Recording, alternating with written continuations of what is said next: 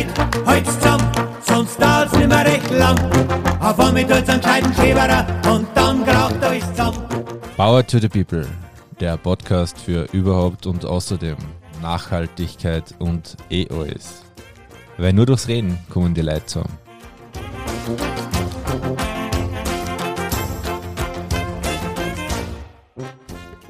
Hast du es geschafft? Ich bin mir nicht sicher. Jetzt schau ich mal.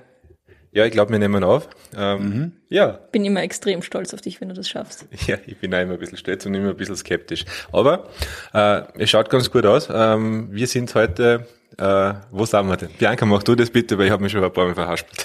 Ja, Willi, wir sind heute im schönen Lesachtal am Peintnerhof bei der Andrea Unterguggenberger und beim Georg Lexer. Und Grüß euch. ähm, Servus. Grüß Hallo, euch. grüß euch. Hallo.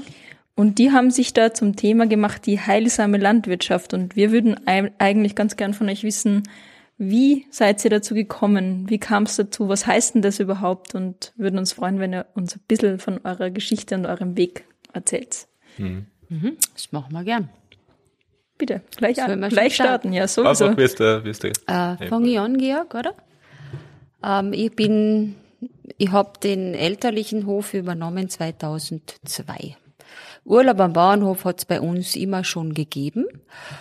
Und ähm, ich habe mir dann oft so Gedanken darüber gemacht, wie könnte denn unsere Landschaft den Reichtum, den wir vor der Haustür haben, dem Urlauber besser näher bringen oder anders näher bringen. Und äh, so ähm, habe ich mich auf den Weg begeben und äh, auf diesem Weg habe ich dann nach einigen Jahren den Georg kennengelernt und der Georg äh, hat eine sehr ähnliche Sichtweise wie ich in vielen Dingen und ähm, wir haben uns dann zusammengetan und haben äh, ein Konzept entwickelt.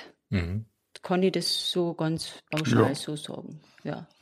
Haben uns gemeinsam Gedanken drüber gemacht, wie könnte man diesen, die, die Kräuter, den Wald, das Wasser, äh, die Brillenschafe, die Wolle, alles, was rund um die Landwirtschaft passiert, was rund um unseren Hof passiert, wie könnte man das in ein Konzept packen, sozusagen, oder, und dann ähm, an den Frau, an die Frau und an den Mann bringen. Was ja bei euch ganz spannend ist, ihr habt ja sehr, sehr unterschiedliche Hintergründe. Ihr habt euch ja nicht quasi auf der Landwirtschaftsschule kennengelernt, so auf die Art, sondern äh, du hast du, du hast äh, Landwirtschaft. Ich äh, bin, ich bin, eigentlich bin ich Behindertenpädagogin, das war mein Ah, Weg. okay, ja. ja. und dann, äh, War dir immer klar, dass du den Hof einmal übernimmst, oder? na, eben nicht. Hm. Äh, das war nicht klar. Und dann hat sich das aber so entwickelt, dass ich den Hof übernehmen werde. Und ich war schon auswärts berufstätig und bin dann wieder heimgegangen. Wurdest dann zurückgerufen, quasi. Ja, Äh, es war so, ich war an der Reihe. Ja, wir sind ja mehrere Kinder am Hof und bei uns ist das äh, der Reihe nachgegangen. Also das war jetzt nicht äh, ein Muss, dass, ich, dass der Bur oder Und der Älteste Mann normal, oder? Äh, den Hof übernehmen muss, sondern das Kind das, das machen möchte. Möchte, okay. Ja. Mhm. Und ich war dann eben die vierte als lebendes Kind äh, in der Reihenfolge und bin dann gefragt worden, äh, ob ich den Betrieb Und übernehmen du hast dann Ja gesagt. ich habe mal, ich muss ich ehrlich sagen, Bedenkzeit Ja. äh, gebeten, um eine Bedenkzeit gebeten, weil es mir doch sehr gefallen hat da in meinem Beruf zur Behindertenpädagogin. Und bin, habe dann so nach einem halben Jahr circa, habe ich mir gedacht, na ja, ich habe das, ich bin damit aufgewachsen, das taugt mir auch. Ähm, und bin dann heimgegangen, ja. Mhm. Also du kommst eigentlich aus der Pädagogik sozusagen, landwirtschaftlichen Hintergrund aufgewachsen, aber dann eigentlich weggegangen vom Hof in die Pädagogik. Ist vielleicht auch ganz interessant für den Hintergrund. Ja. Und äh, du, du hast ja einen ganz anderen Hintergrund. Du bist ja, Ja. ja, du bist ja dann, ja, erzähl mal, Ich bin, was äh, du gemacht hast. ja, bei mir ist es so, ich habe ja auch Wurzeln, die aus dem Lesachtal sind. Ja. Mein Großvater Das ist von- verbindet euch, nicht? Das, das Lessachtal verbindet euch. Ja. Hm. Äh, es ist so, dass mein Großvater herum in Lesachtal äh, Gendarm war, äh, Anfang in den 20er Jahren. Und da ist äh, er sozusagen dann, das war, das damals diese Schmugglerzeit. Und da war es so, dass seine ganzen Schulkollegen alle geschmuggelt haben. Hetzpolizist da, die wurde, die wurde da nicht verhaftet, er wollte aus dem Weg gehen und hat sich dann als Gendarm seinen anderen Posten beworben. Und aufgrund dessen ist er als praktisch mit seinen Kindern der Frau aus dem Tal rausgegangen. Und hat dann, äh, und ist dann letztendlich in Klagenfurt gelandet und deswegen bin ich in Klagenfurt aufgewachsen. Wir sind aber eigentlich mit meinem Vater immer wieder herein ins Tal, immer vor allem im Sommer, also wandern, Bergsteigen, Edelweiß glauben, das war so alle Jahr so immer wieder üblich und haben dadurch die näher die Verwandten, die ich noch gekannt habe, einige äh, immer wieder besucht Mhm. und abstammen ja genau gegenüberliegend auf der anderen Seite vom Tal äh, vom Beintnerhof. Also ich hätte euch früher schon Stamm. können. Stammdeiner Hof, ja, ja gegenüber vom Beintnerhof, Also, ja. Entschuldige. Und, äh, und, und dadurch war mir das da überhaupt nicht fremd. Nicht? Und dann im Rahmen eines, äh, ich habe mich schon seit über 20 Jahren oder länger schon mit der prophylaktischen Medizin beschäftigt. Du bist ja, du bist ja Mediziner, nicht? Du, ich bin Chirurg. Chirurg, ja. eigentlich äh, also, also äh, Bauchchirurg und äh, Thoraxchirurg, das hat die Lungenoperation, all diese Dinge habe ich gemacht. Und dann war für mich einfach aufgrund der vielen äh, Krankheiten habe ich mich eigentlich auch ein bisschen ganzheitsmedizinisch mit dem Thema auseinandergesetzt und war für mich die Prophylaxe zur Vermeidung, also die Vermeidung von Krankheiten, war für mich dann einfach ganz, hat einen hohen Stellenwert gehabt. Weil ich kann, wir können heute davon ausgehen, dass wir praktisch durch die Prophylaxe, durch die Gesundheitsförderung mehr Krankheiten verhindern können, als wie wir Krankheiten heilen können. Das ist auch ganz ein wichtiger Punkt. Und wir werden uns ja zukünftig die Medizin, also diese Schulmedizin, wird immer teurer, immer diffiziler, immer werden, äh, also jetzt haben wir zum Beispiel unlängst ist jetzt wieder ein, ein Herz ausgenommen worden und eine Pumpe eingebaut worden. Das lebt der Patient, ein junger Mensch mit einer Pumpe. Das sind ja alles Mediz ähm, technische Möglichkeiten in der Medizin, die es ja nicht gegeben hat, die sind aber horrend teuer. Genauso wie diese ganzen Behandlungen von heutzutage von den Karzinompatienten. Gott sei Dank haben wir so eine Medizin, so eine Schulmedizin. Wir haben einen der höchsten Standards in der ganzen Welt. Und, äh, aber man muss bedenken, dass da bleibst du nicht bei 100.000, sondern viel, viel mehr Euro, die da passieren. Das ist doch im Jahr an die 40.000 Krebsneuerkrankungen pro Jahr in Österreich. Wenn man das nochmal umrechnet, würden wir da die Hälfte durch einen gesundheitsfördernden Lebensstil vermeiden, äh, also reduzieren sozusagen, was das uns Geld bringen würde, um dann noch mehr spitz, so, so eine Medizin zu betreiben, die noch eine größere, die noch mehr Kosten verursacht. Und damit alle die Möglichkeit haben, äh, sozusagen behandelt werden zu können. Weil in einigen Ländern wird es schon, werden es schon die Leute teilweise von Behandlungen ausgeschlossen, weil es einfach zu teuer ist. Und da trefft euch ihr zwar dann eigentlich wieder mit der, du mit deinem Zugang auch zur, zur, zur, mit dem praktischen Zugang zur Medizin, ja, äh, du auch aus der Pädagogik kommend, äh, natürlich auch mit diesem, sage ich, mit einem, ja, einem ganzheitlichen Denken, äh, und, und, und findet dann da quasi am Hof zusammen. Wie habt ihr euch kennengelernt? Also, Ja, das war eben im Rahmen der, der Recherchen. Äh, wir beide sind äh, geschieden gewesen und haben sozusagen eigentlich, äh, ich bin da unterwegs gewesen, äh, das wegen einem Buch, Essen vor Wert gegen Krebs, und habe die einzelnen Höfe besucht, wo ich gedacht habe, ich werde mit denen zusammenarbeiten. Und die immer Hinweise gekriegt habe. Nicht wer Du hast dich äh, vorgehandelt quasi von Hof zu Hof. von Hof zu Bei einem Hof. Hof bist du dann hängen geblieben. Äh, Quasi, dann äh, ist es so, äh, ja, ich habe, äh, das ist einfach passiert sozusagen, nicht? Ja, und wieso, äh, ja. Und ich habe da in ganz äh, Kärnten ja über 50 Höfe besucht und habe einfach geschaut, wo gibt's Menschen, Landwirtschaften, die so ähnlich dicken äh, wie wie immer das vorstelle von einer äh, prophylaktischen Medizin. Das waren vor allem natürlich Bio äh, äh, Höfe, aber natürlich auch solche Höfe, da habe ich auch gesagt, Bio, äh, sozusagen nach dem Konzept, Ding, bin in Ordnung. Ja, das waren solche Höfe. Weil zum Beispiel habe ich da eine äh, im Geiltal unten war so ein Hof, äh, die hat mit Bio überhaupt nichts am Hut, ist aber eindeutiger Biohof. Ja, weil sie das lebt, gell? Weil Dieses sie das Konzept. einfach lebt. Ne? Ja. Und, äh, und das haben wir dann weiter verfeinert. Wir haben ja dann im Lesachtal dann äh, sozusagen auch dann in die Tiefe gegangen, geschaut, was ist, was für Produkte sind das? Mhm. Und haben einfach zum Beispiel sechs äh, Bauernhöfe herum äh, untersucht. Das haben wir mit der AGES gemeinsam gemacht.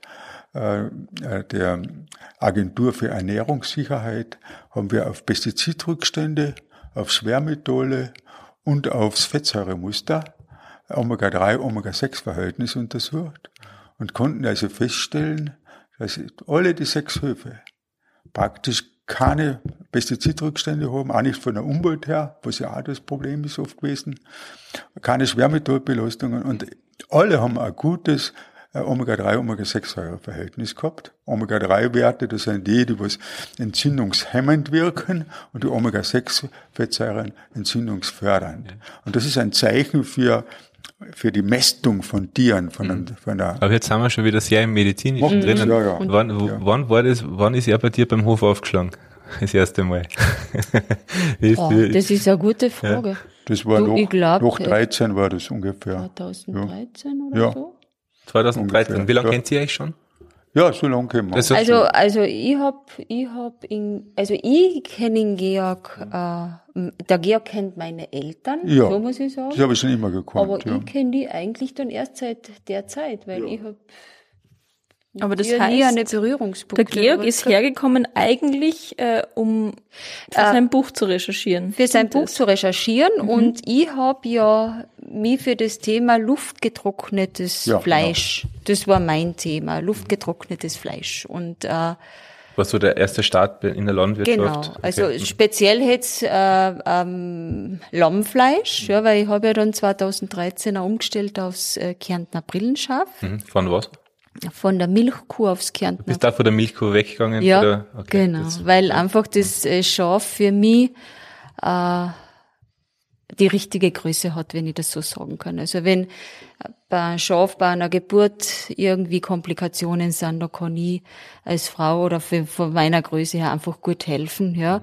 Oder ähm, wenn es sonst irgendwas gibt im Stall, da und deswegen habe ich ja umgestellt von der Kuh aufs Schaf. Und was für mich einfach noch ein, ein wichtiger Faktor war, äh, dass ich am Morgen und am Abend nicht so sehr an die Zeit gebunden bin, ja, weil ja doch Frühstücksgäste sind und am Abend ist zu kochen und das war noch so ein Faktor für mich. Mhm. Äh, ja, beim Kärntner Brillenschaf, da gehe ich dann einfuttern, aber wenn da einmal eine halbe Stunde früher oder später ist, dann spielt das also nicht die so Gäste die Rolle. habt ihr auch schon gehabt? Immer, mhm. ja, das haben schon meine Eltern auch vermietet, mhm. ja. Okay. Und über dieses luftgetrocknete Lammfleisch bin ich eigentlich dann zum Georg gekommen. Oder er ja. zu dir. Oder er zu in mir. Dem Fall. Ja, er ist genau. auf, auf in der Tür gestanden und gesagt, da bin ich. ja. Und ja, und dann habt ihr euch kennengelernt, dann war er halt da und wie lange hast du und da? Und ich hab dann, äh, und dann haben wir ja eben dieses, dieses, war er mitbeteiligt bei diesem Buch, mhm. wo wir eben dieses, äh, dieses Buch geschrieben oder, oder, oder ähm, zusammengetragen haben, die sämtliche Informationen. Und so haben wir uns dann Schritt für Schritt näher kennengelernt. Mhm. Und äh, wie lange hat es dann dauert, bis ihr, ihr habt ja, äh, der Hof, glaube ich, hat ja dann auch durchaus eine Verwandlung gemacht mit der Zeit, oder? Hat sich ja, konzeptionell sehr, sehr weiterentwickelt. Mhm. Äh, wie schnell seid ihr da draufgekommen, dass ihr da miteinander einen neuen Weg oder einen, einen, einen anderen Weg gehen wollt? Uh, ich, also, also ich muss ehrlich sagen, von meiner Seite, ich bin da noch nicht so schnell draufgekommen. Ja, für mich war in erster Linie einmal wichtig, wieder echt äh, geistig zu arbeiten. Das hat mir irrsinnig viel gebracht und ich habe da auch ähm, für den Betrieb und für mich ähm, ganz viel äh, Potenzial gesehen in dieser in dieser Thematik und daraus hat sich aber dann auch die Struktur des Betriebes zusätzlich noch einmal verändert und auch dann in der Folge äh, der Homepage auftritt und so weiter. Also ich mhm. habe dann auch angefangen, Hast diese Themen, gemacht, also inhaltsmäßig sehr wohl, aber mhm. technisch natürlich nicht. Mhm. Ja, aber diese Themen, die sind dann äh, schrittweise auch auf der Homepage publiziert worden und dadurch hat sich dann auch äh, das Publikum verändert. Ja, also wir haben einen Gast bei uns am Hof, der das sehr, sehr wertschätzt, ja, diese Form der Landwirtschaft, der Lebensmittel, der Lebensmittelbeschaffung, dem das wichtig ist und ähm, der gern bereit ist, einmal etwas mehr Geld auszugeben. Und, und das tut auch gut, ja, wenn man, wenn man einfach auch die Wertschätzung erfahren darf als, mhm. als Gastgeber, mhm. ja. Jetzt durfte ich ja die letzten acht Tage mit euch hier verbringen und äh, eure Philosophie und euren Tag und einfach euren Ablauf mitleben. Und äh, salopp gesagt, es geht den ganzen Tag ums Essen, um gutes Essen, um gute Lebensmittel, wie man sie zubereitet und vor allem auch, äh, was sie mit der Gesundheit machen. Und das ist ja euer Zugang zum Essen. Mhm. Äh, wie wie kann es sein, dass man so viel genießen kann und das trotzdem, trotzdem gesund ist? Also, weil es fühlt sich so an. Und das habe ich bei euch auch gelernt. Naja, ähm, äh, du hast es ja gesehen, äh, wir haben, wir, wir haben ja, wir machen uns Gedanken übers Essen, was wir essen und wie ist das Verhältnis. Äh, tierisches Eiweiß, äh, pflanzliche, also tierische Nahrung, pflanzliche Nahrung äh, nebenbei gibt's dann aber auch noch das Thema der Bewegung, was ja äh, dazugehört. Wir waren ja gemeinsam ne? auf der Alm und auf das möchte ich jetzt gerne ja. äh, eben hingehen. Äh, die Bewegung spielt da ähm, eine große Rolle bei Hab uns. Ich gemerkt, ja. Und eben auch, äh, dass man sich wohlfühlt. Ja, wie geht's der Seele? Wie geht's mir?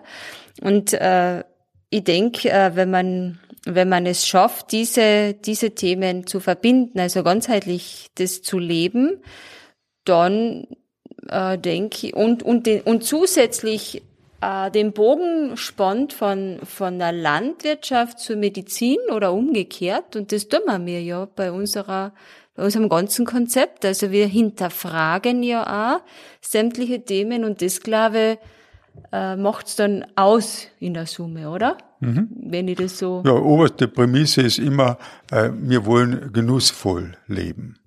Das ist einmal die oberste Maxime. Ja. Wenn ich jetzt nicht genussvoll lebe und dann praktisch gesund sein will, die ganze, das heißt, ich müsste eine gewisse Form von Askese da machen, die ja vielleicht zeitweilig gar nicht so schlecht ist. Aber wenn ich das einfach dauernd machen muss, so zu glaube, dann wäre ich nur zur Strophe 100 Jahre alt. Und, und, das wollen wir, äh, ja und das ja. wollen wir eigentlich. Wir also. wollen eigentlich genussvoll ins hohe Alter einfach äh, sozusagen vital sein, gut benannt sein und uns am Leben erfreuen. Und dazu gehört natürlich, und da geht's ja darum, ist ja nicht nur das Essen, sondern dass man das zusammen anbaut, zusammen verarbeitet, zusammen kocht, mit den Gästen kocht. Also praktisch, dadurch entsteht ein soziales Umfeld, ein wertschätzendes, das ja auch wieder zur Gesundung beiträgt. Das ist auch die hohe Form also der, dieser kommunalen Intelligenz, die, die, die uns ganz wichtig ist, das wertschätzende Umgehen miteinander.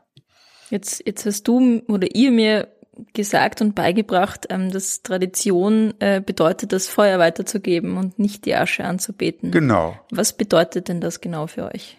Ja, es ist so, wenn ich heute das traditionelle Wissen ist für mich, äh, also das ist das Erfahrenswissen. Und dieses Erfahrenswissen wurde immer überliefert. Leider Gottes ist das Erfahrenswissen bei uns in Europa nicht so niedergeschrieben worden, wie zum Beispiel das Erfahrenswissen der Tibeter.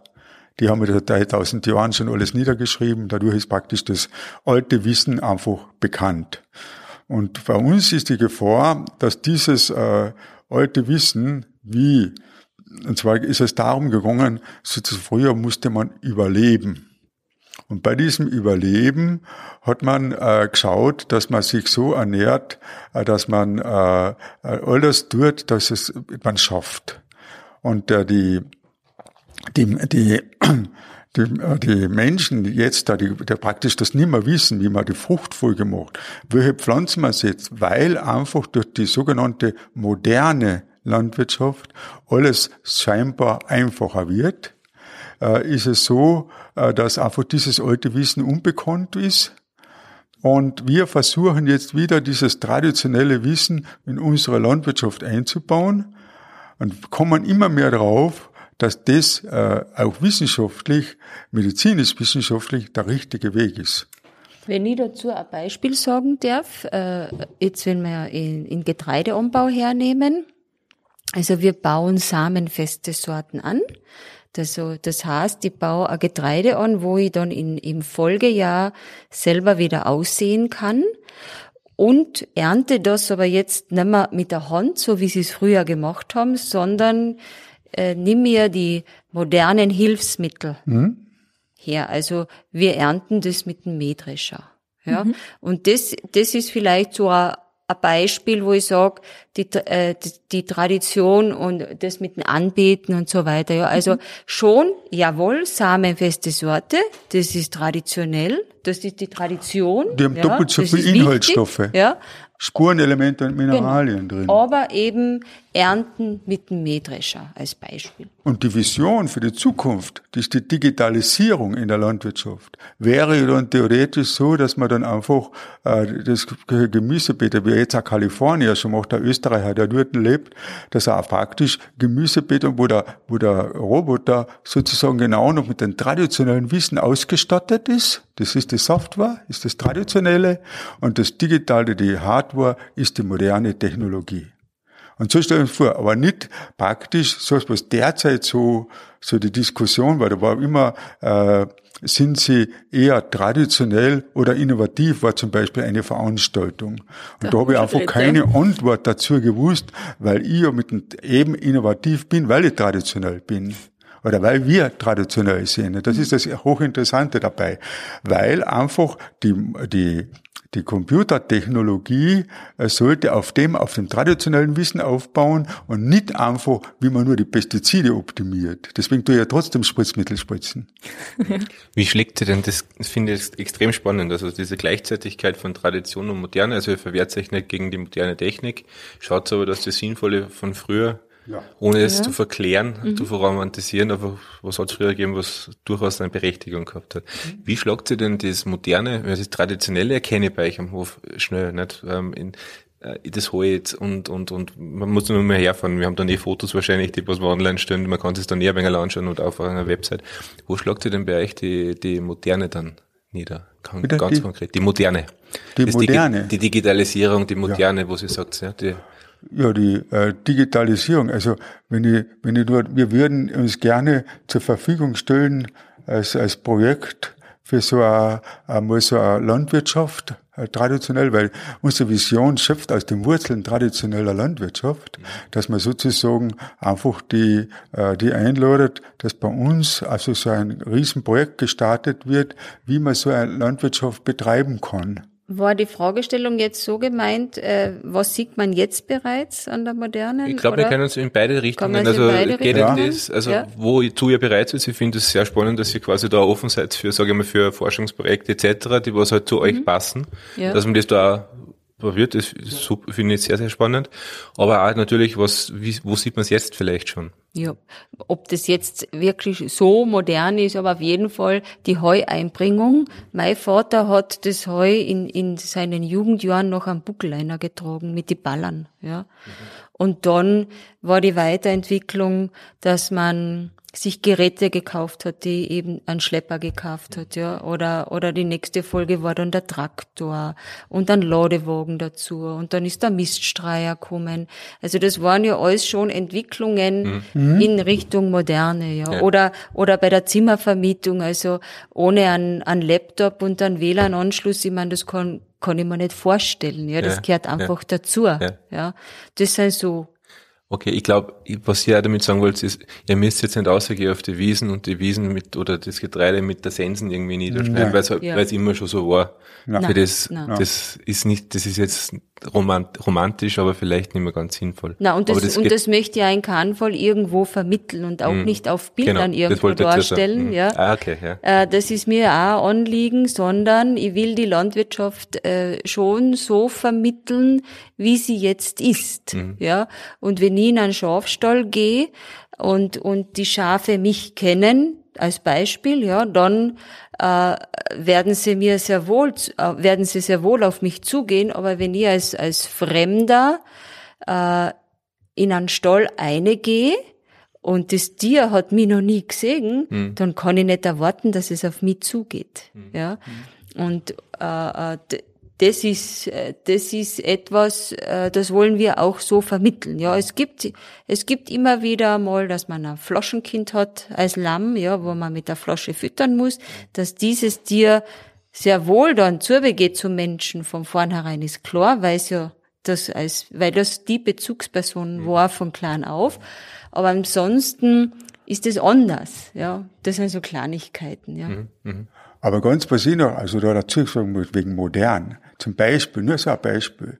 Würden wir heute, wenn wir wirklich modern sein wollen, und das aufbauend auf den, auf den traditionellen, dann müssten wir die ganzen Heuttrocknungsanlagen noch weiter veredeln und verbessern, Mhm. weil damit würde ich genau dort hinkommen, wo ich will, zu einem ganz äh, guten, gesunden Futter. Qualita qualitativ hochwertig. Qualitativ hochwertig. Und wir, was beschäftigen wir uns? Wir haben also die ganzen Silagebollen. Jetzt haben wir das ganze Thema des Mikroplastik und was ich was alles. Und das bezeichne ich bitte nicht als moderne Landwirtschaft, sondern das ist einfach nur, äh, äh, die, das sind nur die wirtschaftlichen Effizienzsteigerungen optimiert oder so irgendetwas.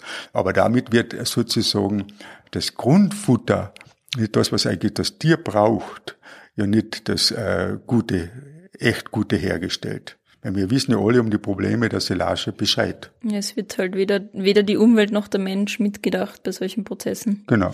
Aber zum Thema modern, und das äh, finde ich bei euch gerade am spannendsten eigentlich, nämlich nicht nur das technisch Moderne in der Landwirtschaft, sondern der Zugang.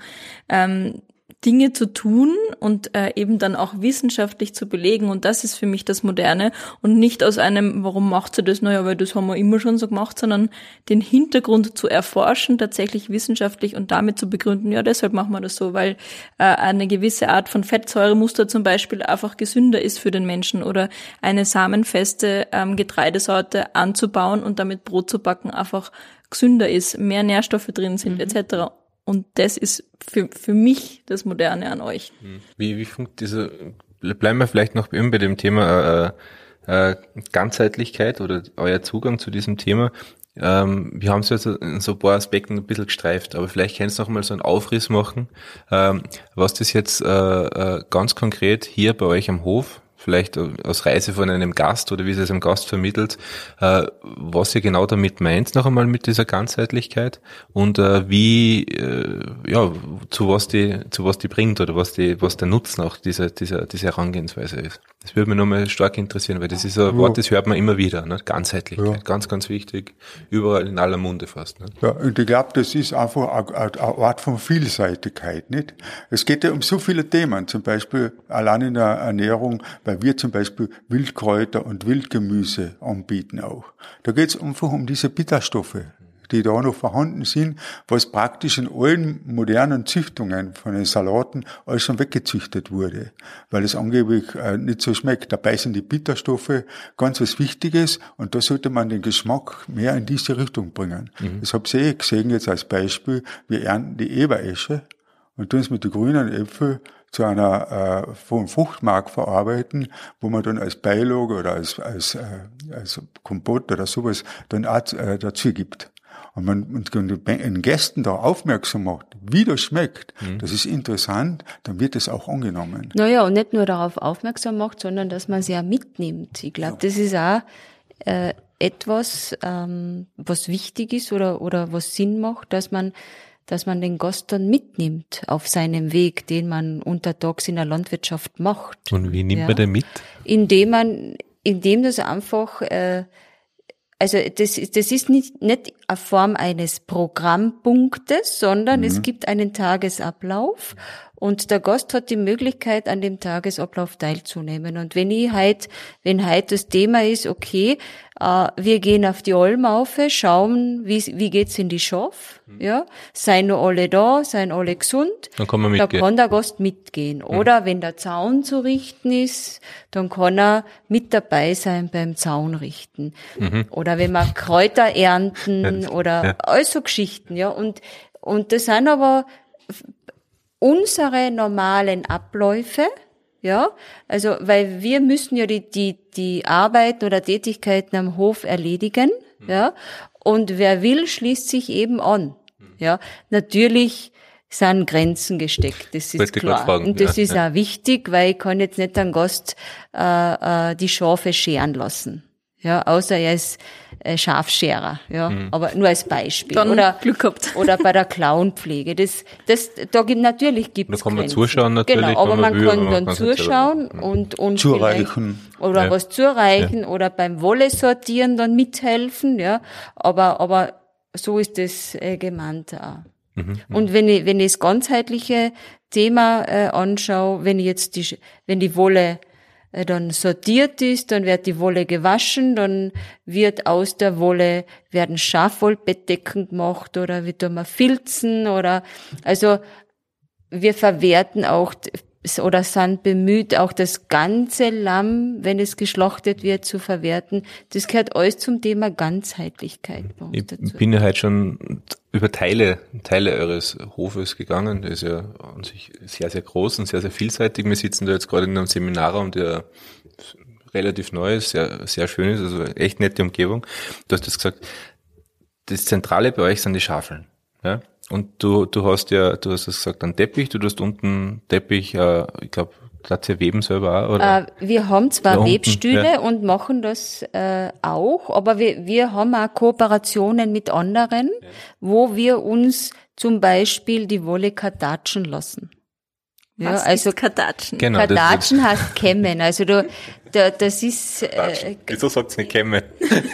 Kartatschen, das, das sagt man bei uns. Das heißt bei halt so. sagt man Die Kartatschen. Kardatschen hoch CFB. Das ist ein Kartatsche, das Gerät. Und da wird die Wolle äh, äh, äh, in, eine, in eine Richtung gekämmt, sodass ein Wollflies daraus entsteht. Und aus dem Wollflies kannst du dann eben äh, Bettdecken nähen zum Beispiel. Hm, haben wir gesehen, sieht man unten Teppiche, glaube ich, Die gibt's auch draus, Teppiche gell? ha haben wir zum Teil äh, selber gewebt auf unseren Webstühlen. Das Haupttheater. Ne? Ja, und weil wir ja ähm, spezielle Themenwochen anbieten und damit unter auch die Schafwollverarbeitung äh, ein, Thema, ein Thema ist. Und äh, wir lassen uns das aber auch verweben, ja, ja. die Wolle. Das heißt, Und bei diesen, bei diesen Wochen kommt auch immer äh, Expertin, die filzen und spinnen und weben kann. Genau. das sind so Themenwochen dann Teile. Okay, okay. Wann halt die volle anfällt, dann sind halt auch die Themenwochen, oder? Diese oder? Themenwochen sind natürlich nicht in den Sommermonaten, weil dafür haben wir keine Zeit. Ja, die Themenwochen fallen dann eher in die Herbst- In die und. Wintermonate, genau. Wo- Wo, die Außenarbeiten möglichst abgeschlossen sind. Mhm. Ja. Aber diese Betrachtung des Schafes ist das, ich macht's ja, ich kann es ja sagen, wir haben jetzt gerade äh, äh, Schafhoden gegessen und Schafinnereien, ja. Ähm, Da ihr verarbeitet ja auch das, das, das gesamte Tier. Ähm, was heißt, ist, ist das auch Teil der Ganzheitlichkeit, einfach dieses, dieses Tier, also das Ganze Ja. zu verwerten? Ja. Und warum, warum ist das so wichtig? Also man könnte ja verkaufen Äh, Das oder. hat, ja, wir verkaufen es ja auch, aber wir, wir veredeln unsere Pro- Produkte natürlich auch selber in der Küche. Mhm. Ja. Und das hat dann natürlich einen medizinischen Hintergrund. weil es ist ja so, wenn ich nur Muskelfleisch esse, was ja häufig passiert heutzutage, und alles andere nicht, dann kriege ich doch irgendwann einmal einen Mangel. Weil ich habe in der Muskulatur zum Beispiel keine, äh, keine Nerveneiweiße spezielle drinnen, wie ich sie im Hirn und in den Innereien habe. Und das ist ja auch sogar die Vermutung, weil früher war ja immer, dass man das ganze Tier, da war Schlachttag und dann ist also das ganze Tier sozusagen gegessen worden. Und der, Schle der, was das Tier geschlachtet hat, meistens war es der Nachbarbauer oder sowas, der hat dann praktisch die Leber und das Hirn mitgekriegt. Mhm, also War doch, er hat, war doch was Hochwertiges. Ja, eine hochwertige ne? Eiweißquelle. auch. Ja. Ja, genau. genau. Und das ist, wird jetzt mehr oder weniger alles auf die Seiten geschoben. Und das ist etwas, was äh, für uns auch ganz wichtig ist. Gleichzeitig äh, gibt das Tier sozusagen das Leben, damit wir überleben können. Dann bin ich eigentlich, ist es recht und billig, dass wir auch dann alles verwenden. Und einen Teil, einen Teil wegschmeißt. Mhm. Okay. Also ja, diese, ihr habt jetzt äh, die Wolle, ihr verwendet, verwertet das ganze Tier. Ähm, du hast ja gesagt, du hast da mit, dem- mit dem getrockneten, mit dem getrockneten Lammfleisch, Speck, Lammfleisch ja. angefangen. Ähm, was kann man denn mit einem Lampe noch da? Oder was für, was für einen ganzheitlichen Effekt erfüllt es denn noch bei euch? auch am- die am- Fälle, Ja. das Fell wird ja häufig schon weggeschmissen. Äh, wir haben, das habe ich deswegen einmal erlebt, dass wo geschlachtet worden ist und dann sind draußen die Felle gelegen und ich gefragt, was mit man dem hier macht. Hab gesagt, ja, wegschmeißen, entsorgen. Dann habe ich gesagt, kann ich sie mitnehmen? Dann haben wir sie eingesalzen, haben wir sie dann äh, zum Gerben geschickt Und da kommen wir jetzt auch in, in Tirol, das ist Niederkurfler Gerberei, da ist also, da tut jetzt mit Olivenblättern gerben. Jetzt ist das praktisch mit äh, Olivenblättern gegerbte Felle. Die sind sowas von schmiegsam. Das ist also ein, ganz ein tolles Produkt und das wird heutzutage vielfach im Kinderwagen für die Frauen kaufen das alle für ihre Babys, damit sie dann drauf auf den Schaffer liegen können, weil das einfach natürlich äh, äh, ganz vom Clan-Klima her total optimal ist. Und du schickt sie dann nach Tirol und die kommen dann wieder hinter und ihr habt es da genau, ja. Traumhof. Ja. Und Aber wir haben das es. erste Mal sind wir umgefahren, um ihn kennenzulernen. Ja. Und das war hochinteressant. Das ist dort ebenfalls schon wieder einer, also eine traditionelle Gerberei, Hm. der praktisch von den Vorfahren das alles reaktiviert hat Hm. und praktisch wieder traditionell äh, gerben wird. Ich glaube, von dem haben wir sogar schon mal was gehört, gell? Ja, genau. Ja, da, und eine andere, eine frühere Podcast, äh, die Patricia Kofler, die schickt, glaube ich, ihre, ihre Fälle auch dorthin. Und das ist in der Region eben ein, scheinbar ein wichtiger Betrieb, weil der eben auch diese Teile vom Schafe in dem Fall abnimmt. Und da sieht man wieder, wie wichtig es ist, dass man vermutlich einmal wichtig ist, dass man wieder die Betriebe ja in der Region hat, die das machen Ja. und das halt vielleicht auch diese regionale Wertschöpfung eventuell wieder stärkt. Also es sch- scheint ein schlüssiges Konzept zu sein. Ja, bei euch sieht man es auch, ihr könnt über das Wertschöpfung generieren. Das heißt, ihr habt es unten, glaube ich, zum Verkauf, die Ja, Schafwelle. können wir ver- aber wir machen das Weiterdenken noch. Wir wollen ja zum Beispiel auch noch Mode machen damit. Ja, Mode wollt ihr jetzt, Mode Mode, Modelabel, na klar, sicher. Ja. Also das sind ja, äh, weil vielleicht nicht haben wir jetzt dann machen wir Modelabel. Ja. Da sind wir mit einer, einer Designerin, Modedesignerin, mit der Magdalena Auer sind wir da in Kontakt in Wien, äh, die sozusagen jetzt da schon da äh, sich Gedanken macht und da hat sich jetzt schon ein, ein, ein sehr bekannter Schneider schon angeboten, wieder so, äh, so solche Modelle, so Hirtenmäntel oder etwas moderneres einfach zu machen und das, um das weiter äh, sozusagen zu veredeln. Ja, da, da haben wir jetzt äh, einen Kompromiss, der Georg und ich. Gell? Also da haben wir das jetzt so gemacht, der Georg ist mehr für einen Hirtenmantel Ja, gell? ja. und ich hätte aber schon, ich möchte schon gern eine Jacke haben, die auch äh, tailliert ist, also schon. Also ihr macht einfach eine, eine Linie für den, für den Herrn. Und Genau. Ja, genau. Ja, mhm. Wobei man zum Hirtenmantel sagen muss, du hast mir erklärt, dass der ja nicht nur die Funktion eines Mantels erfüllt. Genau. Weil der sollte auch als Picknickdecke zum Beispiel verwendet werden. Multifunktion, Also, also, als Innovation. Unterlage. Ja. Also wieder die Vielseitigkeit, die ja Hirten ja gehabt haben früher. Ja. Ja. Ja. großartig. Also jetzt haben wir das, das Leder quasi, das, das Fell äh, Mhm. vom Schaf. Hat das Schaf sonst noch eine Funktion? Ja, ich glaube, äh, als lebendes Tier, gell, äh, allein wenn ich das angreife, dass da auch ganz, ganz viel passieren kann, wenn man sich, äh, erstens einmal, wir, wir reden ja mit die Schaf, das ist ja auch total wichtig, ja. Und äh, wenn. Gehst du du dann da einmal eine- einen Tag raus für Unterhaltung oder wie stellen wir das vor? Äh, Im Winter ist es mehr. ja, also wenn wir in den Stall gehen im Winter, da begrüßen wir uns, das ist eh klar. Ja. Also Und sie wir, grüßen auch zurück. ja, freilich. Ja? Ja, Okay. ja. Nicht alle vielleicht, ja. Ja, man kann schlecht ja. aufblicken. Cool. Nein, aber die, die, die Kommunikation mit dem Schaf ist genauso da. ja. Und äh, ich weiß nicht, du hast dir gesagt, auf der die ist so, die Wolle, das ist Ja, so wach, wenn so du da reingreifst, ja. Ja. Dann hast du das, dieses Wollfett, ja, das Lanolin, das ist ja ganz was Wertvolles. Mhm. Ja. Das merkt, gell, wenn du es drüber streichst Ja. oft, dann hast du oft so, so, so, Ja, so, so fettige Hände. ja, Aber die genau. Pferdeln, glaube ich, ist das auch so, Geschmeidige, gell? geschmeidige Hände. Ja. ja die Ja. Nein, wenn du Schweindeln massierst, ist es oft so, das ist wieder nicht fett, aber du hast nachher, das ist wie Peeling für die Haut, du hast ganz glatte Hände, also Tiere als, als, eigentlich als Ja, und halt auch der Kontakt mit dem Tier. Ja, das natürlich. ist irgendwie halt gut für die Seele und ganz nebenbei bewirtschaften oder beweiden sie ja noch die Almen auch. Sie beweiden die Almen, das ist ganz was Wichtiges. Ja. Also die Almen, das wird ein Riesenproblem werden. Wir müssen mal alle dran arbeiten, weil die Vegetation nimmt jetzt zu durch die Klimaverschiebung. Hm. Was heißt das? Jetzt, wir müssen viel mehr Tiere auf die Alpen bringen. Das heißt, es wächst mehr oder es es wächst Die weiter biologische um? Masse steigt massiv an derzeit. Mhm. Und deswegen, wir müssen sie früher aufgetreiben und eigentlich später holen. Weil sonst was passiert? Ja, weil sonst da äh, fängt es an zu verbuschen. Mhm. Ich muss praktisch äh, äh, das rechtzeitig und da war günstig, dass wir mehr Schafe und Ziegen auch noch haben, Ja, die weil die Kühe wieder nicht das weiden, was die Ja. äh, abweiden, was die Schafe und die Ziegen machen. Das ist einmal das eine, die Situation. Das zweite ist, äh, die, das ist die, die, unsere Gesundheitslandschaft der Zukunft für Europa. Wandern. Das sind die Almen. Weil Warum, warum einfach- das? Ja, weil das Klima Verschiebung ist, in, in den Ebenen unten ist so heiß. Wir haben ja alle so erhöhte Temperaturen. Die älteren Leute leiden drunter. Wenn sie dann in die Alpenbereich aufkommen, dann ist das einfach erholsamer. Das weiß man auch. Es gibt genug schon äh, diesbezügliche Erkenntnisse. Und deswegen wird das Hauptaugenmerk zukünftig gerade für Europa unsere Almen werden. Das wird ganz was Wichtiges Das werden. heißt, du sagst, der, der Tourismus in den Almen wird stark zunehmen, weil Ja, der- es wird dann mehr ja. Leute nach oben drucken. Das heißt, es wird dann Ja. auch mit allen möglichen Implikationen, die dann halt da, daraus entstehen. also die, die, die Spannende Betten Prognose. oben, äh, das sollten nicht auf den Almen selber sein, aber wir könnten praktisch unsere äh, Bettenauslastung optimieren. Ich glaube, dass man mehr braucht man nicht mehr bauen, weil zum Beispiel das Lesachtor hat beschlossen, einfach nur gleich viel, so wie Einwohner, so viel Touristenbetten und nicht mehr. Mhm. Dadurch kann man dann von einer heilsamen Landschaft reden. Also das ist äh, für mich ein ganz wesentlicher Punkt. Und das Zweite ist, derzeit, was also ich in den letzten Tagen äh, wirklich gedacht habe, muss denn das sein?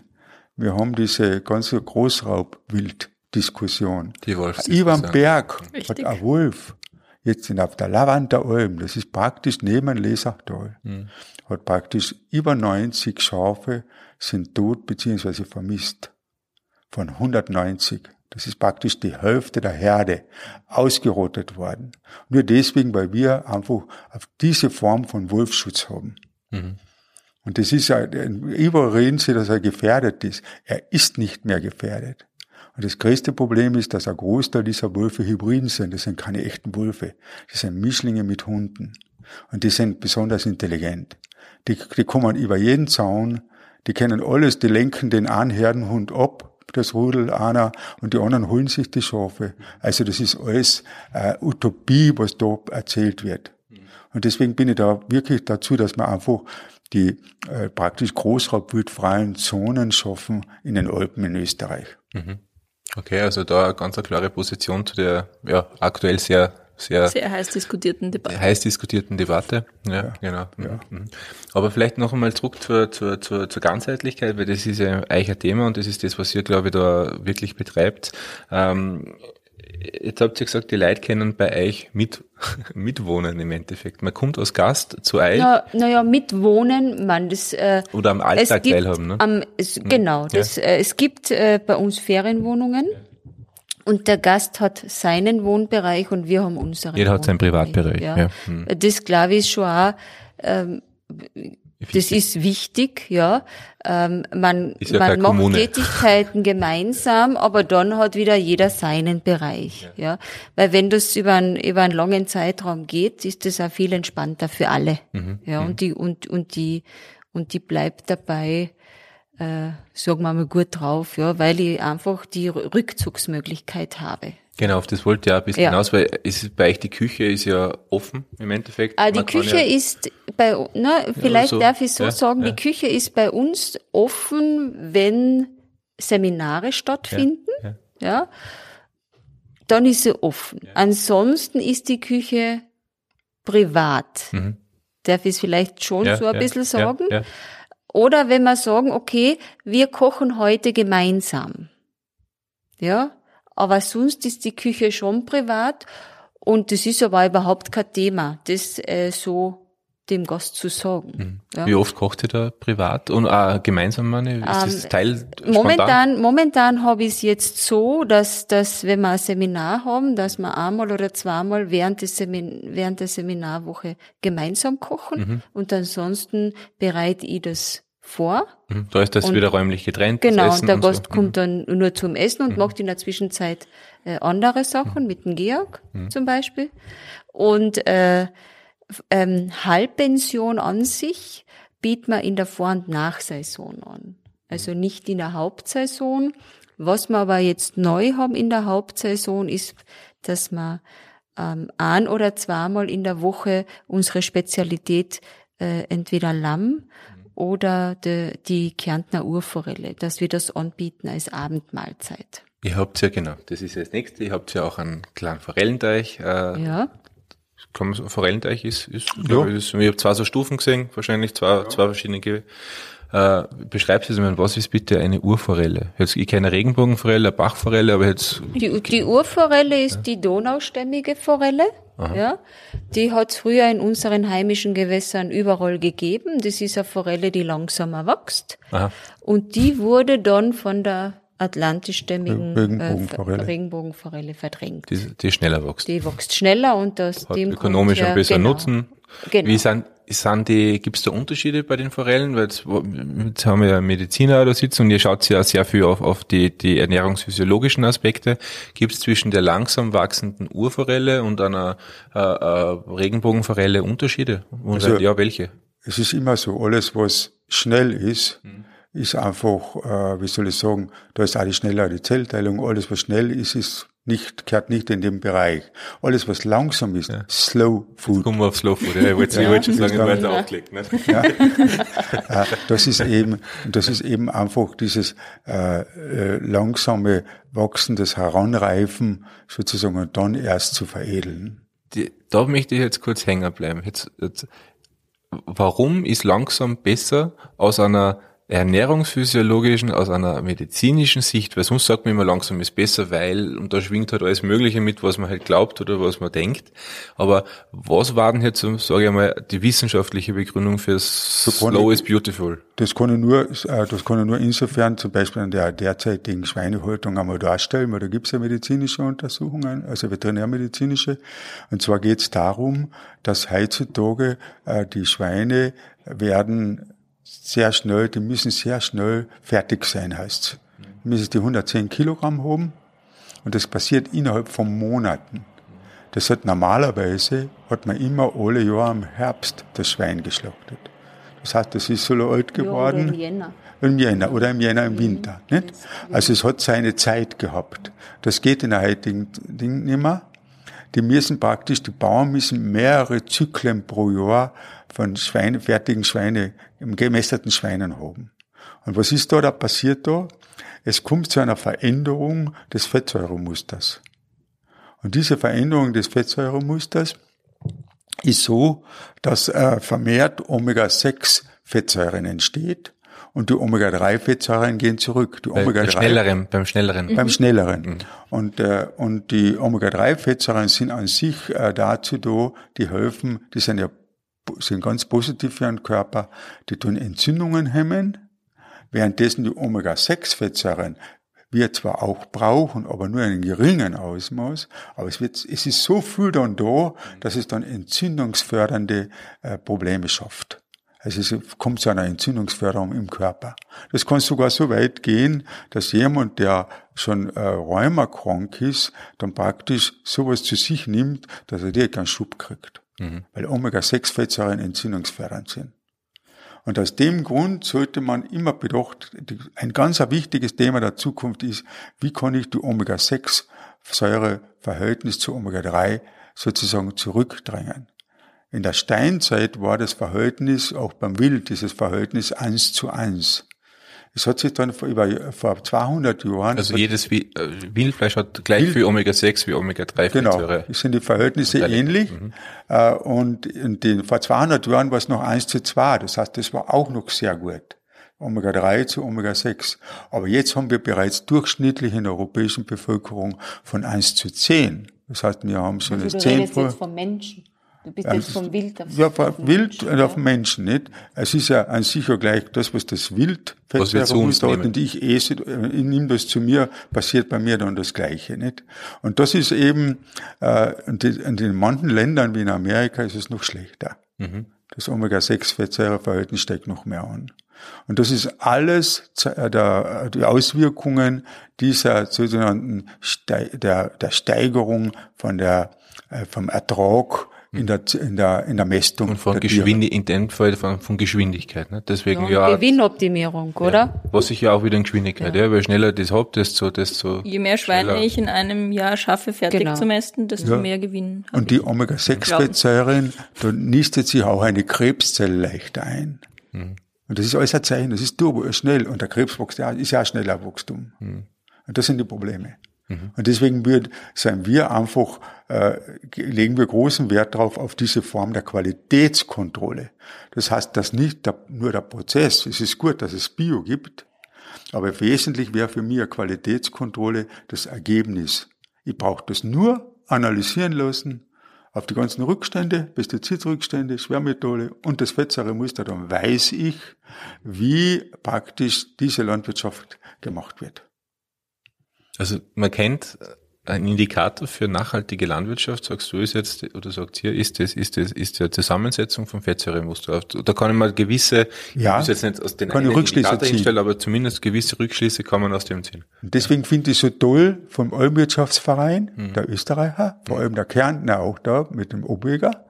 Da gibt's jetzt die neue Form, die Produktpalette von der Alm. Und das von der Alm, und das ist, läuft jetzt gerade das Projekt, deswegen muss ich heute noch die zwei Lämmer äh, bringen, die gehen nach Gumpenstein, Jo. die werden herausgeführt In die Fachschule. in, die, in dieses Institut. Und dort werden diese äh, Fettsäuremusteruntersuchungen durchgeführt. Die werden dann ein paar Tage dort, äh, kommen sie auf die Weide. Und dann werden sie, äh, werden sie dann eben untersucht. Und äh, weil und nicht mehr nachgemästet, weil das Problem war immer, dass die moderne äh, die, die Fleischerei immer verlangt hat, dass sie Ki- Kilogramm haben müssen. Ein Lamm, was von der Alm kommt, hat keine 40 Kilo. Das hat etwas über 30 Kilo und das mussten sie, mussten sie früher nachmessen. Und dieses Nachmessen hat dazu geführt, dass das ideale Fettsäuremuster der Alm verschwindet. Und es entsteht das schlechte Fettsäuremuster, erhöhte Omega-6-Werte. Und dadurch ist natürlich, ist es so, dass das dann nicht so fett ist, äh, weniger Fett durchzogen ist, äh, ist es ganz wichtig, kulinarisch die Aufbereitung. Also das- die Garmethode, so wie wir sie jetzt in der Woche gemacht haben mit dem Lammfleisch. Vielleicht ja, beschreibst du kurz, wie wird das äh, gemacht. dass wir das einfach äh, anbraten, das Fleisch. Dann, äh, ja, zuerst haben wir es gewürzt, ist klar, aber ohne Pfeffer, also nur ein bisschen Vollsalz und dann haben wir es angebraten. Und dann haben wir, haben wir ähm, ähm, äh, eine Flüssigkeit dazugegeben und äh, Gewürze. Also wir haben ja, wir würzen ja unser Lammfleisch mit Wacholder von der Alm und mit ähm, Lerchennadeln und mit Thymian. Das holen wir immer Also von eh der alles- Alm. alles ja, das, ja. was die Schafe auf der Alm oben fressen. Und dann geben wir den Deckel drauf und dann schieben wir das ins Rohr und garen das bei 80 Grad. Also 10 niedrig bis Temperatur 12 garen, Stunden. ganz langsam, ja. Genau. Apropos Slow Food. Ja, und, äh, und da wird es aber ganz zartes Fleisch, weil man ja sagt, äh, dass das äh, Fleisch von der Alm, dass das äh, bisschen zacher ist, nicht? weil mehr Muskelgewebe da ja, ist, genau. weil die Und- Viecher halt mehr Ja. Genau, unterwegs sind. genau. nicht? Und da gibt's jetzt dieses Projekt, was nicht nur Lämmer sind, sondern auch für Ochsen und für die Kälber. Und da ist eben, äh, und da wird's dann saisonal eben so ein Produkt geben. Und das ist für mich ein ganz moderner Ansatz. Ziegen werden dann noch interessant, wenn wir, wenn wir behalten. Gell? Und da will man, und da wird natürlich, da haben wir auch schon gesagt, das haben auch die Gumpensteiner gesagt, das Institut, da ist ja eh einer, uns der Nachbar, der Bruder von Thomas, uns, ja. der Nachbar, der Thomas, Dr. Thomas Guckenberger, der ist da auch begeistert gewesen von der Idee. Und deswegen äh, wird das jetzt ausgearbeitet und dann mit der mit Köchen wird dann auch die Kulinarik dazu gebracht. Und da geht es um ganz Besonderes von der Alm. Und dass man einfach nicht das Alm-Logo praktisch, was es ja schon gibt, da gibt es ja schon Milchbetriebe im Flachland in Europa, äh, wo es heißt Alpenmilch. Und das ist genau das große Problem, was wir haben, weil einfach äh, die, das Plakat, das, das müssen wir schauen, dass wir das mehr oder weniger ein bisschen wegbringen und den Inhalt in vorne hinstellen. Mhm. Und wie willst du das machen? Das Ja, das werden wir, äh, da werden wir machen, und wir, wir, weil wir es präsentieren. Wir brauchen uns überhaupt nicht zu verstecken. Und das ist, glaube ich, auch so wichtig, weil es sind oft, ich erlebe das ja öfters, wenn ich unterwegs bin und reise, wie manche versuchen, das Ganze zu verbrennen mit einer Lederhose und einem karierten Hemd, nicht? Mhm. Das ist nicht deswegen lang nichts Traditionelles. Nicht. ja, ja.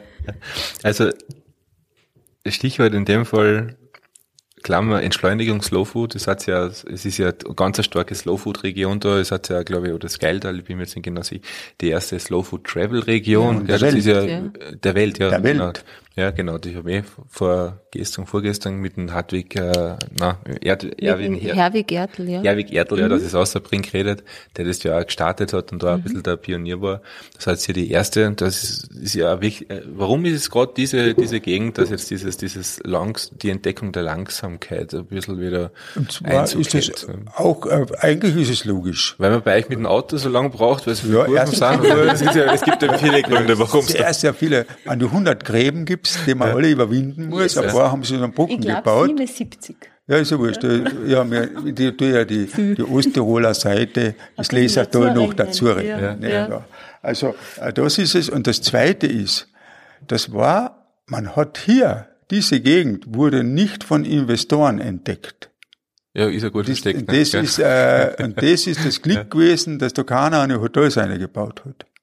Und damit haben wir praktisch, äh, sind wir davon verschont geblieben. Und jetzt haben sie daraus, nachdem es dann in den 90er Jahren praktisch prämiert wurde, als das naturbelassenste Tal Europas, war sozusagen, dass der Staat hier äh, ganz, ein- das praktisch genau diesen Weg zu gehen. Und deswegen war der Beschluss, nicht mehr Betten wie Einwohner. Und wie geht sich das dann wirtschaftlich aus? Ich meine, das ist jetzt eine provokante Frage das ist natürlich. genau der ne? Punkt. Genau. Und deswegen müssen wir mir hergehen und genau diese Qualität in den Vordergrund stellen, der hochwertigen Produkte, weil die haben dann auch äh, so einen Preis. Mhm. Und es gibt einfach viele Menschen, die jetzt so Gesundheitsbewusstsein, gerade jetzt steigt es momentan nach der Pandemie, Mhm. ist es eigentlich jetzt passiert, einfach Wert legen auf äh, gute Produkte. Und die können sie bei uns im Tal haben. Und damit kann ich sozusagen die Wertschöpfungskette verbessern. Da bringt sie die Wertschöpfung wieder zurück Ja, in die, in die genau. Region. Was mich interessiert ist, wie bringe ich denn, wie bringe denn dieses, dieses Thema äh, äh, Slow Food, traditionelle Lebensmittel, das habe ich jetzt die letzten Tage eh ein paar Mal gestellt, die Frage, wie bringe ich denn das jetzt nicht an die, sage ich mal, ihr seid ja jetzt auch, äh, äh, äh, sage ich mal, im, im Premium-Bereich oder es ist nicht ganz, ganz günstig jetzt, wenn man bei euch Urlaub macht, das hat seinen Preis, das hat auch seinen Wert, aber wie schaffen wir es denn, dass man diese Produkte, diese, diese traditionellen Produkte, die guten Produkte, wie man so sagt, auch in die Masse wieder bringt, ja, weil es ist, bleibt ja dann eigentlich wieder wenigen vorbehalten, die sich das leisten können, die die Zeit haben auch dafür. Wie schafft man das? Nein, ich glaube, ich glaube, ganz so stimmt das nicht, weil Ja. wer bei uns Urlaub macht, Ja. ist ganz interessant. Heute wieder eine heimgefahren, ob sie von uns eine Bohne mitnehmen kann und eine Mondkapsel, weil sie einen Garten hat und der Ziergarten wird jetzt umgewandelt in einen anderen Garten. Das heißt, ein Anbau nachher auf der Landschaft Ja. entsteht. Ja. Und ich glaube, dass, dass diese Bewegung letztendlich dann allen zugutekommt nämlich als sinnstiftendes Leben, gesundheitsförderndes Leben. Wobei ich auch noch dazu sagen möchte, äh, ich glaube, ein Hauptthema ist, dass man selber wieder kocht, dass man sich die Zeit nimmt, also dass man ein, das Rohprodukt kauft und dann selber wieder kocht. Weil we- wenn ich Rohprodukte kaufe, Mhm. Rohprodukte sind günstiger als bereits weiterverarbeitete Produkte. ist das wirklich so? Ich habe teilweise das Gefühl, dass, dass die Lebensmittel am Biomarkt teurer sind. Ähm, Wir waren jetzt, waren jetzt im Geschäft einfach gekauft. Produkte. Ja. Ja, aber wenn ich ein, ein, ein, ein gutes Rohprodukt, ich nehme jetzt das Brot her, ja, wenn ich, äh, wenn ich jetzt von dem Brot, was ich bock, äh, zwei oder drei Scheiben esse, habe ich einen größeren Sättigungswert, weil es ein Vollkornprodukt ist, ja, hat es einen größeren Sättigungswert, wie zum Beispiel ein Brot, das ein ausgemahlenes Mehl hat. Ja, oder wenn ich anfange wieder die Hül Hülsenfrüchte verstärkt einzubauen in der Küche oder die Gerste oder oder in Haden, also sprich Buchweizen, wir sagen Haden dazu.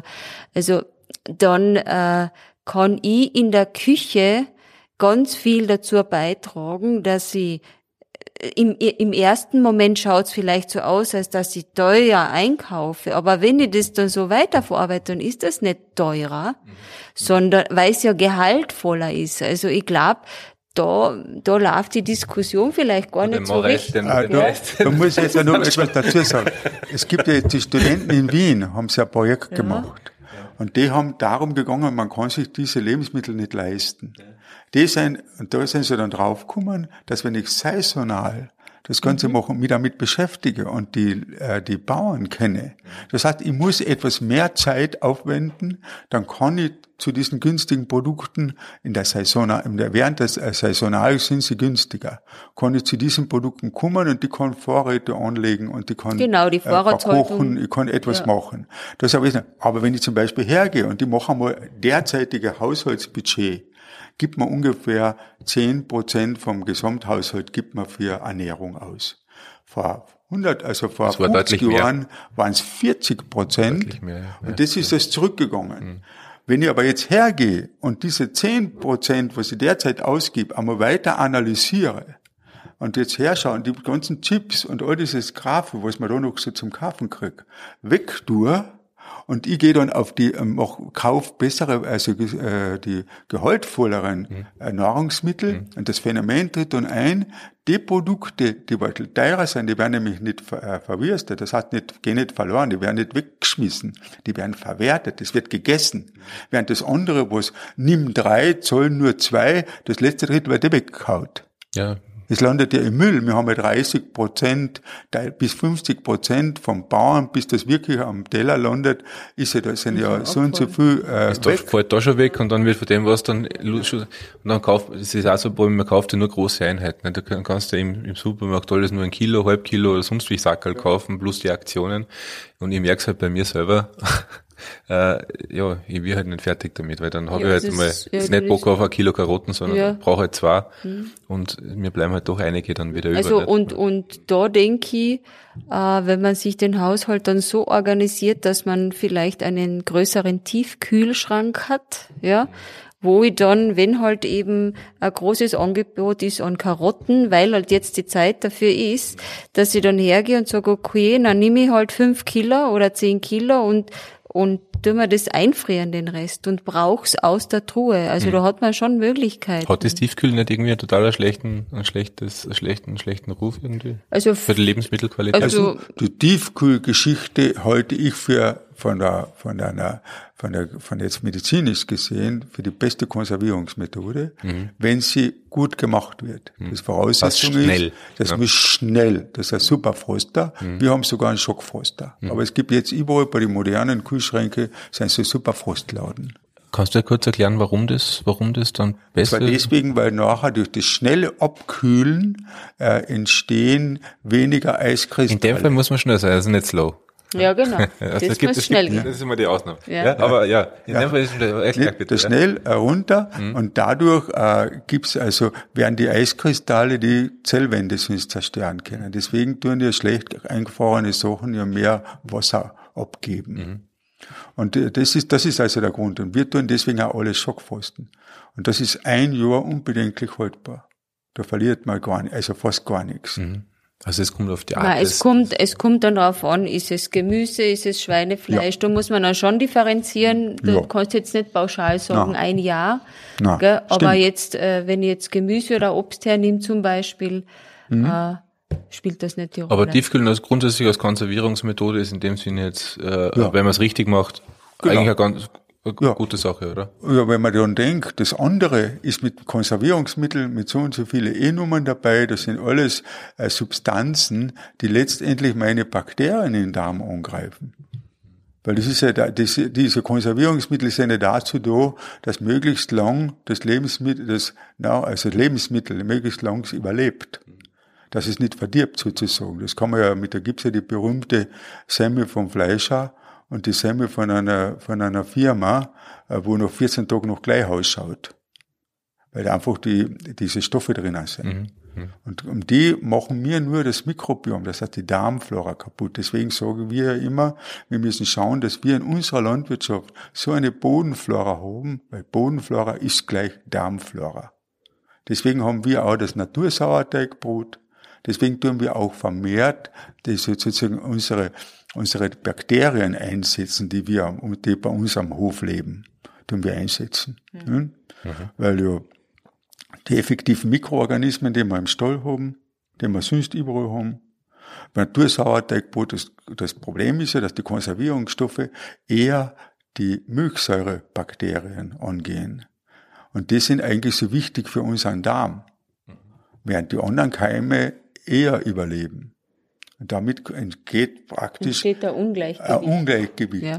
Wenn ich bei den Ureinwohnern schaue, die haben ja tausende von Stämmen, Bakterienstämmen im Darm. Und bei uns Europäer ist das schon massiv zurückgegangen. Und dort, wo noch massiv, wir haben ja jetzt viele Störungen äh, der Darmflora. Deswegen werden so viele Mittel im Fernsehen angeboten, wo einfach dieses Bauchkrimmen dann wieder besser wird muss ja so sein, weil sonst würde es ja nicht im Fernsehen zum Segen sein. Also müssen sehr viele darunter leiden, weil damit wird wieder der Marktanteil von den Firmen steigt dann wieder, von diesen Produkten, die die, die, die, die äh, angeblich die Darmflora verbessern. Mhm, mh. Sehr, sehr, sehr spannend. Ich geh jetzt, ja, magst du? Ja, ich tät gern. Ich tät gern, ja. Sag, sag. Ja, bitte, schon die ganze Zeit, ja. weil mir hat auch interessiert, was, was euch antreibt. Und ich glaube, wir haben spannenderweise zwar einen anderen Zugang ähm, oder vielleicht einen unterschiedlichen Zugang zum Essen. Ihr kommt mehr über die Gesundheit. Aber ich glaube, was wir und auch bei Bau to the People wollen, ist Menschen näher ans Essen, an, an die Landwirtschaft ranzubringen. Und an mein, die Hintergründe. Ja, genau. Und meine Frage wäre einfach, wie, wie macht sie das? Weil ich habe das jetzt schon mitgekriegt, aber vielleicht erklärt sie kurz, wie bringt sie das an den Menschen, was sie da macht und warum? Wie ist eure Strategie? Na, unser, wie bringen wir das an den Einfach Menschen? über Geschichten. Wir, über Geschichten. Über wir erzählen, ne? ja. wir, also es ist so, wir erzählen den Menschen, oder wenn ich heute, wenn ich heute sage, gut, heute am Abend gibt's, machen wir gleich ein Beispiel, heute gibt's eine Rohnensuppe und anschließend gibt's die Kärntner Urforelle mit gedünstetem Gemüse und dann äh, kommen Wildkräuter drauf und als Nachtisch gibt's die die Stockblattlern. Ja, das ist ganz was Traditionelles. Und zu diesem Menü erzählen wir zu jedem Gericht die Geschichte dazu. Wie, wie, wie ist zu dem, wie, wie mache ich's? Ja, was ist da drinnen? Wie wird's zubereitet? Wie koche ich's? Und das machen wir dann, der Georg tut dann meistens servieren und versorgt die Gäste mit einem guten Kärntner Wein. Und vor jedem weiteren, bei jedem weiteren, äh, mein Sohn macht einfach einen guten Wein mit ja. seinem Partner, mit seinem Kind. Ja, der kommt vom Weingut Campburg, das sage ich jetzt gleich so dazu. Ist auch ein sehr gutes Lokal. Und zu jedem Gang, ähm, erzählen wir dann die Geschichte mhm. vorher. Mhm. Ja? Und warum er, äh, und wir, wir tun ja sehr viel Kräutern und, und äh, wenig mit äh, Salz arbeiten und so. Und, und über diese Geschichte transportieren wir das Wissen das wir uns zusätzlich noch angeeignet haben. Also wir verpacken das, das alles. Ja, ja, ja. ja, wir haben... Ja, wir haben das einmal erlebt, nicht? Ich habe mir erzählt, den Waldspargel. Dann tue ich ja. den mal ernten. Ein Waldspargel. Den Waldspargel. Ja. Das, ist, das so ist vom Geißbord die Sprosse. Mhm. Und das ist so, dass im Frühjahr muss man da immer achtsam sein und unterwegs sein und schauen, wann der kommt. Mhm. Weil wenn der nämlich dann größer wird, dann kannst du ihn nicht mehr verwenden. Weil dann wird das Zeug giftig. Mhm. Und also muss ich äh, praktisch die ersten Sprossen, die 10 bis 15 Zentimeter, und die muss ich dann ernten. Waldspargel. Und dann äh, da muss ich, brauche ich zwei, drei Tage, bis ich dann praktisch alles äh, geerntet habe, blanchiert und dann schockgefrostet und dann ist es fürs Jahr zur Verfügung. Und das war für einen Gast total was, der war fassungslos. Im positiven die, Sinne. Ja, ja, ja im positiven. der war fassungslos, dass ich da, dass ich da drei Tage unterwegs bin, weil da muss ich ja durch den Gatsch durch. Das ist ja alles im Wald, am Wegesrand, überall, wo halt in Fassstraßen auf, wo ich weiß schon jetzt, wo das überall wächst. Und da muss ich dort unterwegs sein. Mhm.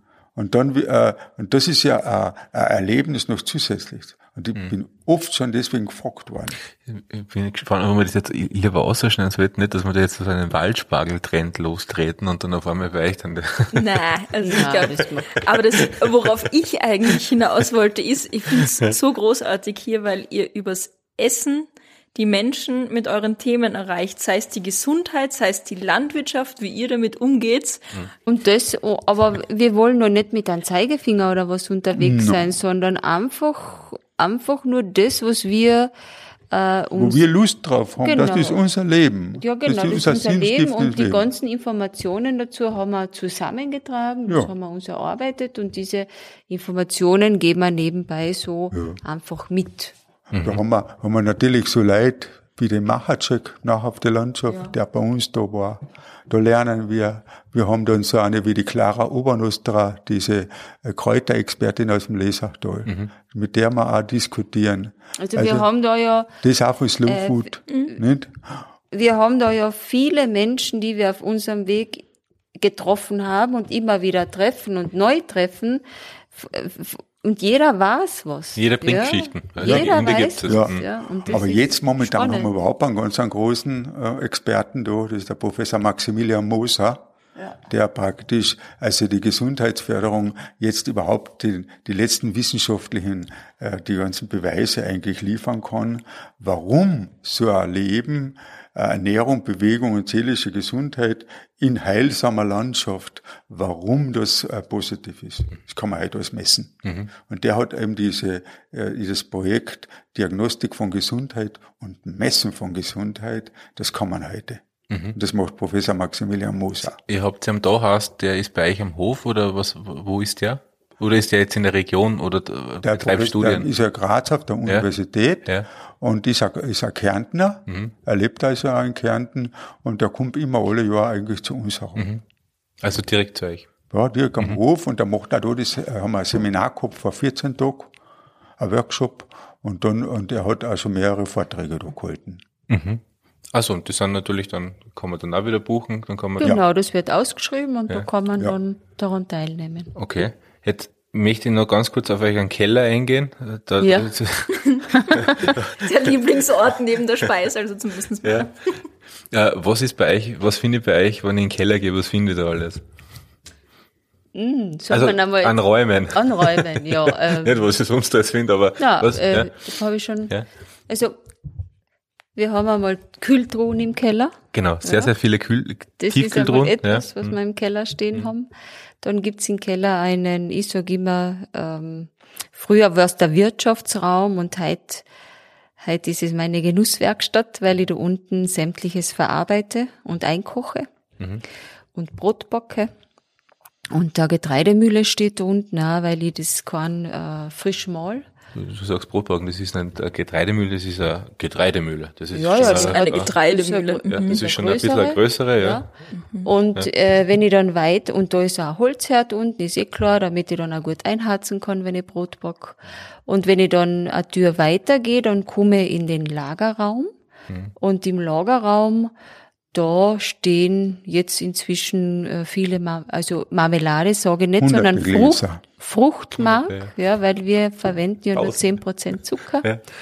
Da steht jetzt äh, verschiedene so ein Fruchtmark, dann äh, Säfte, Hm. Holunderblütensaft, dann jetzt im Herbst kommt von der Beere der Saft dazu. Also alles, was das Jahr so bringt, wird dort genau, konserviert was und, und Jahr, verarbeitet. genau, was, was, was wir schaffen. Ja, Was ausgeht. eben. Und, und was sich nicht ausgeht, das holen wir uns dann einfach von anderen Bauern. Mhm. Dann lagert Wein unten im Keller, den brauchen wir auch. Ein gutes Glas Wein ist was Wichtiges. Mhm. Oh ja. Und äh, Öle, verschiedene Öle. Wir verwenden ja ähm, zum Braten das äh, Sonnenblumenöl äh, mit Omega-9-Fettsäure. Jetzt haben wir einen Das ist Neiner die Omega russische, das ist Ja. die russische Sonnenblume. Ist das Omega 6 plus Omega 3? Nein. Na, Das ist also, die Omega-9, das ist auch äh, so ein gesundheitsfördernde Fett. Äh, und das ist ja auch im Olivenöl stark vorhanden. Also Omega 3 ist okay. Omega, eigentlich sind alle Omegas im richtigen Verhältnis okay, aber besonders Besonders gesund ist also das Omega-3 und Omega-9. okay. okay. das Leinöl, haben. das Ja. Leinöl, das frieren wir ein Mhm. und nehmen so, wie wir es brauchen, aus der Truhe. Weil der Lieferant ist ja auch nicht gerade Das ums kann man Eck. einfrieren. Das kann man einfrieren. Okay. Ja. Und was, was lagert noch unten? Und dann tun wir natürlich äh, Tees, also, also Kräuter trocknen. Mhm. Also was, was wird da? Äh, zum Teil Samlis wild, Ja, oder eben auch im Garten habe ich mir schon einiges angebaut, gell, weil ich brauche doch gewisse Mengen. Ah, die f- ist natürlich, wird sie da für die Gäste ja entsprechend. Ja, wir bieten ne? ja, ja Kräutertees, die wir anbieten und dann eben auch zum Kochen, weil wir sehr viel Kräutern und im Winter brauchen wir Das die habe ich schon Kräuter gesehen, ja, das sind gell? Wildkräuter in den Klassen. was ihr da Ja, genau. Mhm. Ja. Und was lagert noch im Keller? Jetzt muss ich weitergehen, die Stellagen durch. Ah ja, Pilze tun wir trocknen auch. Hm. Zum Teil einfrieren, zum Teil trocknen. Lecho, Tomaten. Lecho? Tomaten, äh, Frucht, äh, To- Tomatenmark, ähm, Kompotte verschiedene. Hm. Ja. Also es wird einfach alles verarbeitet, was Genau, was, was jetzt äh, die Landwirtschaft selber abwirft, unsere Landwirtschaft selber, und dann zum Beispiel die, die ist Tomatenmark, da kenne ich eine Biobäuerin aus dem Geiltal, die Christiane Halder, das ist auch für mich so eine äh, Adresse. Und äh, das äh, hole ich von ihr und dann koche ich es ein. Mhm. Also Also ihr schaut ja, dass das quasi aus, alles aus der Region. Also es ist sehr regional. Sehr regional, wobei wir haben es nach Italien nicht sehr weit. Mhm. Und das ist für uns auch ganz was Besonderes. Und in Italien, in, in Fiumicello, Mhm. da kennen wir auch einen Betrieb, wo wir äh, unsere Pfirsiche holen und äh, Gemüse holen. Und auch äh, die, die Feigen aus dem eigenen Garten. Ah ja, genau. Die Feigen. Also natürlich, okay, jetzt. Ja. Ja, war schon jetzt. Ja klar, sicher. Ja, der, der, Ja. in der Georg hat in Italien ein ganz ein kleines Häusl. Mhm. Und nachher schauen wir schon, dass wir das so verbinden, dass wir dann äh, nach Italien fahren Mhm. und wirklich auch italienisch essen gehen und das Meer genießen. Wir sind ja in zwei Stunden, zehn Minuten sind wir mir am Meer. Ja, das ist ja, Beim Italien ist ja drüber, was das ist für, ja- für, für Wiener, ne? das Ja. fährt man mal ewig. Ja und gleich einfach das italienische Flair genießen und dann mit dem vollen Kofferraum wieder heimfahren. Ja. Mhm. Voller gute Sache. Ja. Ja, ja, okay, das ist, das Also wenn es von da nach Italien ans Meer näher ist als nach Graz, da weiß ich, wo ich hinfahre jetzt dann. ja, genau. wo ich Graz ist auch schön. Und Wien natürlich auch, also das möchte ich schon festhalten da jetzt. Ähm, Hm, der Salzburger redet drüber, wie schön Wien ist. Cool. ja, Salzburg, ja, mein Gott, Salzburg ist auch schön. ähm, wohin geht bei euch die Reise? Also, wie, zwei Fragen. Wo geht's bei euch als nächstes hin? Weil ihr entwickelt euch ja ständig weiter. Und äh, wie weit äh, wollt ihr wachsen oder wie weit wollt ihr euch weiterentwickeln? Also wo gibt's dann bei euch auch eine Grenze irgendwo, wo du sagst, okay, uns reicht jetzt, jetzt ist, wir verdienen genug oder ich will gar nicht mehr oder oder wie, wie Nur die Weiterentwicklung ist einfach die Qualität und nicht die Quantität. Das möchte ich einmal ganz klar sagen. An dem möchten wir weiterentwickeln. An der Quantität überhaupt nicht. Wir möchten einfach, wenn wir jetzt zum Beispiel quartiermäßig, wo wir uns angesucht haben, auch wir eine Hütten, äh, dann würden wir aber die Betten deswegen nicht vermehren. Das ist also ein ganz ein wichtiger Punkt. Wir wollen es einfach qualitätsmäßig uns weiterentwickeln. Dass die Wohnräume, was sie jetzt schon bei uns ganz modern ist, das hat ja schon der Vater von der Andrea gemacht, dass der zum Beispiel Holzblockwohnungen gebaut hat. Mhm. Ist mit Holz. Und einfach nur mit Bienenwachs eingelassen. Das heißt, ich habe bereits die Holzatmosphäre drin. Das ist ebenfalls gesundheitsfördernd. Genau, es geht also nicht nur um die Landwirtschaft, sondern es geht auch um die Bauökologie, wie der, wie der Mensch untergebracht ist, was er für Bettdecken hat. Das sind ja alles Dinge, Also, die dazugehören. Verstehe, das heißt, ihr wollt nicht quasi das Gleiche vermehren, sondern ihr wollt im Bestehenden einfach schauen, dass jeder Aspekt, der da drinnen halt einen, einen Teil ausmacht, dass ihr den bewusst äh, äh, äh, adressiert mit, mit einer Maßnahme, mit einer, genau. Ja. Okay. Wie, gibt's da noch viel zum tun? Ja, da, da. Also wir sind, wir wollen ja eigentlich weiterhin tätig sein, aber das Einzige, was wir versuchen wollen, ist schon, dass wir dann in der, in der Saison, wenn da nichts mehr los ist, dass wir dann ein bisschen was, solche Formen der Art, wie soll man sagen, ans Meer ein bisschen fort, oder die, wir haben auch die Kurse zu machen in Österreich für die Auszeithilfe, Also für die euch auch Ausbildung. eine Auszeit nehmen. Ja, ich glaube, das ist, das ist schon etwas, wir wissen, dass das ganz was Wichtiges ist, ja. Ähm, meine Wunschvorstellung wäre schon in der Richtung, dass ich sage, okay, ich kann äh, drei Wochen eine Auszeit nehmen, ohne mich um den Betrieb kümmern zu müssen. Und wie geht Ja. das? Wie das geht, da haben wir Ideen im Kopf. Ja. Ja, also das ist schon Überlegt so. schon drüber, wir, ja. wir denken schon nach, wie könnte das gehen. Vielleicht finden wir Menschen, die uns äh, in der Zeit den Betrieb führen. Mhm. Ja. Und wenn dann kein Gästebetrieb ist, ist es ja nicht. Äh, Ist es das, überschaubar? Ist es überschaubar? Überschaubar. Also wir haben da, wir denken da schon aktiv drüber nach. Mhm. Wie können wir das machen? Weil ich möchte ja genießbar bleiben und genießbar bleiben kann ich, indem ich mir selber auch Auszeit gönne. Mhm. Gell? Und das hätten wir schon vor. Wie schaut's jetzt mit Freizeit aus? Ich frage, ist ja auch so Ja, eine die- von meinen Lieblingsfragen. Freizeit Ja. Lieblingsfrage. Die Freizeit ist eher bescheiden, Ja. aber ähm, Heuer es, im November es, haben wir mal es, vor. ich denke, es macht da ganz viel aus, wenn an die Arbeit Spaß macht. Das ja, Ja, wenn mir die Arbeit Spaß macht, dann äh, habe ich schon gew viel gewonnen. Und momentan ist mit der, mit der, mit der Frei Form von Freizeit, die du jetzt gerade genannt hast, No, es wahrscheinlich, geht eher um das, das wie es das du halt wahrnimmst Ja. für dich und wo es das du erfindest. ist, ist und, eher ja, wenig und, und ist ausbaufähig, sagen wir Ist so. ausbaufähig, ja.